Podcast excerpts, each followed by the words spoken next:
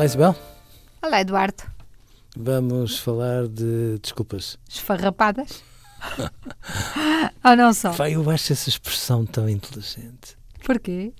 Oh, Isabel, porque a forma como as pessoas pegam em expressões que apanham à solta e depois uh, assumem-nas com uma clareza fora do lugar e fazem com elas a síntese que nós precisamos de fazer para aquilo que se passa à nossa volta é tão inteligente, porque de facto falarmos de desculpas farrapadas é falarmos daquelas pessoas que se desculpam com tudo e mais alguma coisa, mas nunca pedem desculpa. São sempre umas vítimas de qualquer circunstância, Sim. portanto, e depois o que, o que inventam eh, para se desculparem nunca é um desculpe, Sim. falhei. E o ato de pedir desculpa, pedir, eu acho bonito, francamente, porque é no fundo o reconhecimento que, antes de mais, é a assunção de que somos capazes de perceber as consequências dos nossos atos.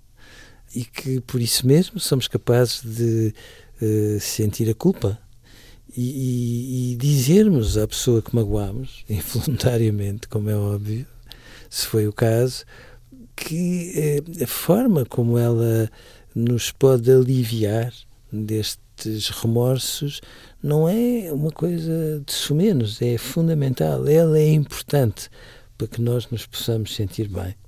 E a impressão que eu tenho é que as pessoas que usam as desculpas farrapadas nos magoam ainda mais porque, no fundo, nos dizem, por outras palavras, olha, tu não és tão importante assim que fazer-te bem ou fazer-te mal é uma coisa razoavelmente indiferente e, pior ainda, desculpes ou não, a tua importância na maneira como eu me posso sentir bem com aquilo que fiz de mal também não é assim fundamental. Portanto, é uma maneira de nos. No, no Porto, não, nós não podemos dizer isto numa rádio, ainda por cima, que é, enfim, de serviço público, mas no Porto há aquela expressão que eu acho que é tão saudável que quando as pessoas nos ignoram, sei lá, quando nós abrimos a porta, elas nem um sorriso nos dão, nada, nos ignoram, há sempre alguém com aquela saúde típica das pessoas do Porto que dizem: Bom, então ao menos manda-me a um sítio feio. Que é a mesma coisa que dizer, ao menos nem que seja para dizer. Assume. Assume. E portanto, estas pessoas magoam-nos, mas ao mesmo tempo são um bocado cobardes, porque no fundo nunca têm a, a decência, digo eu, a delicadeza de nos dizerem: Olha, todavia, nem para te pedir desculpa, tu és importante para mim isso magoa tanto que eu acho que sim, as desculpas farrapadas uh, que estão muito em voga na política, não é? Ai, muito. Às vezes tenho a impressão disso. Gostava que fosse mais nos outros países.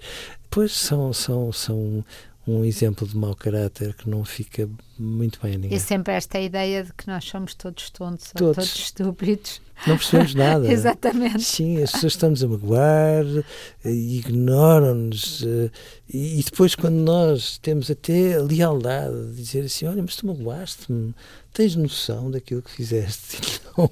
E as pessoas a seguir fazem assim um ar grandioso com alguma teatralidade e são capazes de ter aquela pérola que é um clássico nestas coisas de dizer sim, eu já percebi que não faço nada bem feito Ainda são vítimas Sim, por cima. Que nós, tipo, boas pessoas, apanhamos a bola e dizemos não, fazes. Ah, pensava que não, e de repente somos embrulhados por estas pessoas que, que não são nada bonitas. Porque, de facto, nós costumamos dizer que um dos sinais de, de saúde e, e já agora de caráter como deve ser das pessoas é termos capacidade de reconhecer a nossa responsabilidade, a nossa culpa e depois de tirarmos as consequências daí, não é?